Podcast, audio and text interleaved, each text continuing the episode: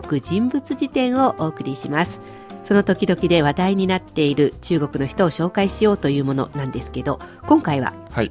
今回は中国トップの女性舞踊家楊麗萍楊麗萍をご紹介します、はい。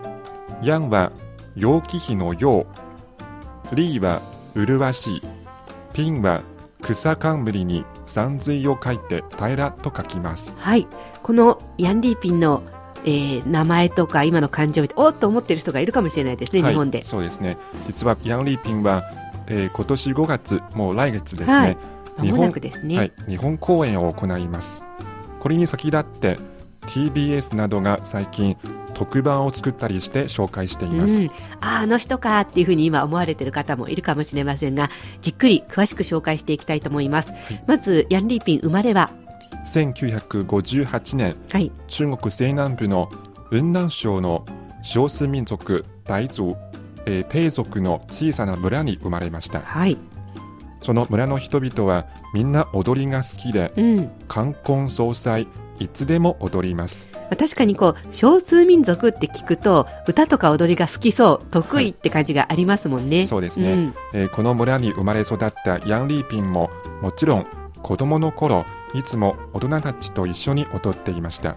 まあ、ここまでだと、まあ、普通の女の子って感じですけど、はい。彼女はちょっと違ったんですよね。そうですね。彼女は自然を観察するのが好きですね、えー雲の動きとかクジャクが羽を広げる姿とかそれからトンボが飛んでいる様子など全部自分の踊りに取り入れました、うん、やっぱりただみんなと同じ踊りを真似して踊るっていうんじゃなくて、はい。自分がこう観察したものを踊りに取り入れてったっていうところがすごいところですね。はい。うん、えーそうやって、えーヤン・リーピンはその村で一番踊りが上手な女の子になりました、うん、やっぱりこう伝統を受け継ぎながらの創意工夫があったところが良かったと思うんですけれど、はい。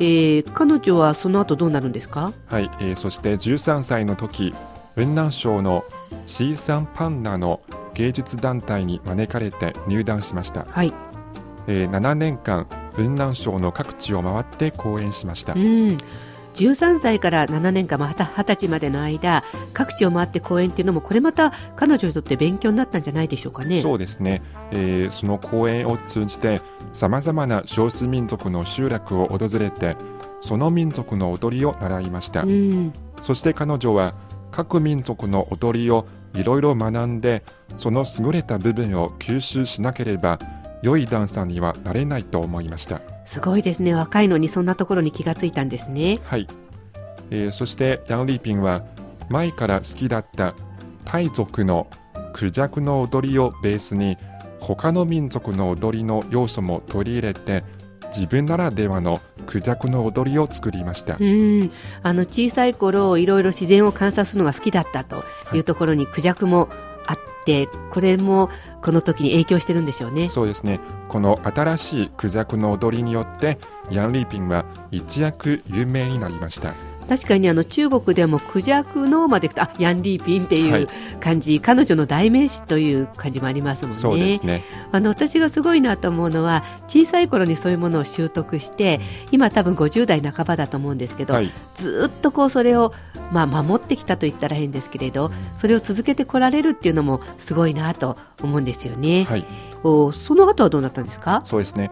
その後も、えーふるさと雲南の少数民族地域を歩き回って、うん、一般には知られていない民間の踊りをたくさん発掘していきました。うん、本当に踊りが好きなんですね。そうですね、うんえーそうする中で、さまざまな種類の太鼓とその叩き方、民族衣装、飾りなども発見しました。うんそして、それらを材料にして、自らが監督、主演の舞台劇を作ってきました。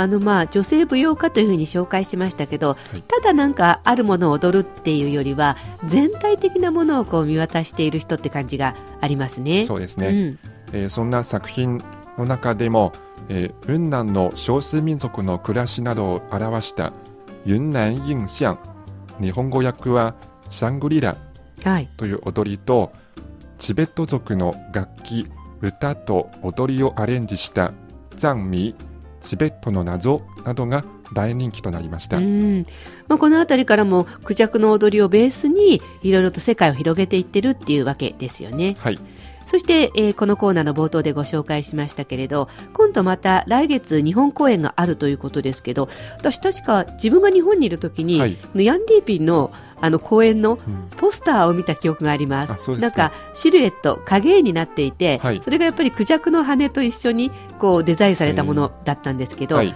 今回何回目になりますか？そうですね。今回は3回目になります。はい、えー、1回目は2008年3月、うん、オリンピックがあった年ですね。はい、そして2回目、えー前回は2011年4月、つまり東日本大震災の直後はい。でしたが、えー被災地を応援するために公演に行きました。うん。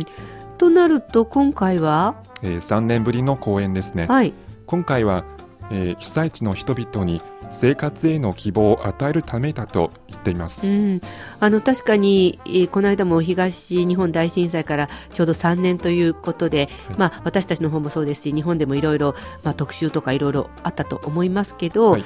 これ3年で終わりじゃないんですよね。まだまだいろんなことが続いているということで、はい。あのヤンリーピンクを忘れずにまた皆さんに希望を与えるために日本に行ってくれるっていうのはちょっと私としても嬉しい気がします。ちなみに今回はどのあたりを回るんですか、はい、今回公演するのはその新作うん。クジャクうんなんですね。はいはい、場所は？場所は東京と大阪の2カ所です。うん、日程が、東京での公演は5月23日から6月1日まで、うん。そして大阪は6月7日と8日の2日間です。はい、あのどんなものもそうですけど映像を通して見るよりも直接自分の目で見たらまたなんか伝わる空気感とかもありますので、はい。まあ、私も機会があれば見てみたいなと思いますけどはい、西郷君はいつくらいからこのクジャクの踊りのことを知りましたか？そうですね。えーヤンリーピンのクジャクの踊りが最初に人気を呼んだ時、うん。私まだ子供だったんですけおど、ー。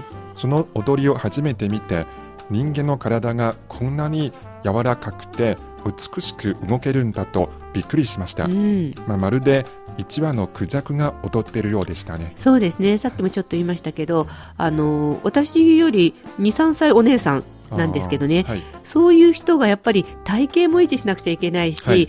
あとはこう体の柔らかさとか、はい。そういうところもキープしていくっていうのはやっぱり見えないところでかなり努力というか練習してるんじゃないかなと思うと逆にまた励まされるところがありますね。そうですね。うんえー間もなく来月に日本で公演行われますが、はい、このヤンリーピンの踊り、ぜひお勧めしたいと思います。ぜひこう生で直接見てみたらまた感じるものがあるんじゃないかなと思います。はい今回の人物辞典は中国トップの女性舞踊家まもなく日本で公演しますヤンリーピンを紹介しました